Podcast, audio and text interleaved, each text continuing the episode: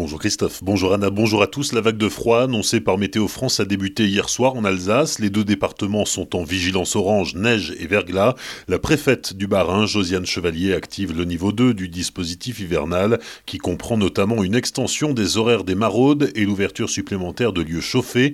Les personnes en détresse dans l'espace public doivent être signalées au 115. L'appel est gratuit. La visite d'Éric Dupont-Moretti hier en Alsace au centre de rétention de. Le ministre de la Justice inaugurait le Tour de France de l'insertion par l'activité économique dans les prisons. Le garde des Sceaux était accompagné de Brigitte Klinkert, ministre déléguée à l'insertion, pour visiter les ateliers permettant aux détenus de se réinsérer professionnellement à leur sortie de prison. Neuf structures de ce genre existent en France. Le gouvernement souhaite en avoir le double. Les parlementaires alsaciens, les républicains, se félicitent du retour de la commission du droit local d'Alsace-Moselle annoncée par Éric Dupont-Moretti et Brigitte Klinkert. Mais pour eux, cela ne constitue ni une annonce ni un événement. Il s'agit de l'installation d'une commission due à l'Alsace que le ministère de la Justice n'avait pas renouvelée depuis l'été 2019. Fin de citation. Sur le front de la pandémie, 1032 malades de la Covid-19 sont toujours hospitalisés en Alsace, dont 128 en réanimation. 17 décès sont à déplorer selon Santé publique France, qui signale aussi que 62 patients ont pu regagner leur domicile hier.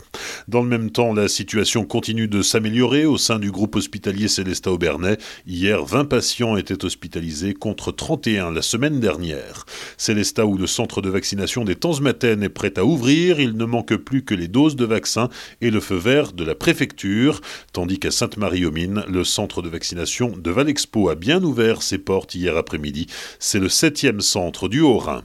Opération de dépistage de la Covid-19 hier au lycée Schwesgut de Célestat. Une équipe de la protection civile est venue prêter main forte à l'infirmière de l'établissement pour réaliser 103 tests parmi les élèves et le personnel du lycée, du CFA, mais aussi du lycée Queberlé et des collèges de Markolsheim et Sundouze. Tous les tests sont revenus négatifs. Colmar Agglomération termine de convertir le parc de bus du réseau Trace en véhicules fonctionnant au gaz naturel pour véhicules, le GNV. Nouveaux véhicules ont été réceptionnés hier, deux autres seront livrés fin avril, ce qui fera 37 bus au GNV sur la quarantaine que comptent les transports de Colmar et environ. Cette fermeture de classe à la rentrée prochaine en Centre-Alsace, décision du comité technique spécial départemental qui se réunissait hier à Strasbourg. À Célestat, l'école maternelle Robert Schumann perdra une classe, tout comme l'école élémentaire du centre. D'autres écoles sont concernées, notamment à Ebersheim, Kogenheim ou Villers.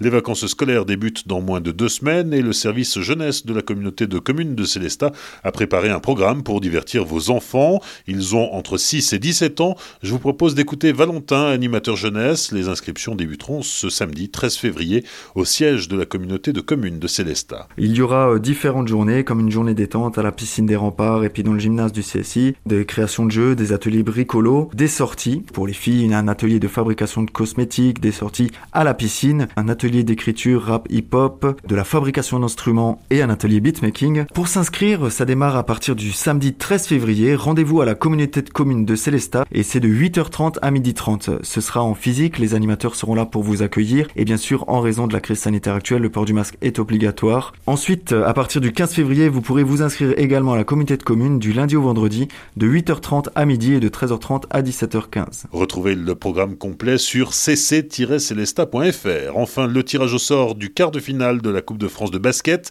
La SIG se déplacera à Dijon. La rencontre aura lieu a priori le samedi 20 mars au Palais des Sports de Dijon. Bonne matinée et belle journée sur Azure FM. Voici la météo.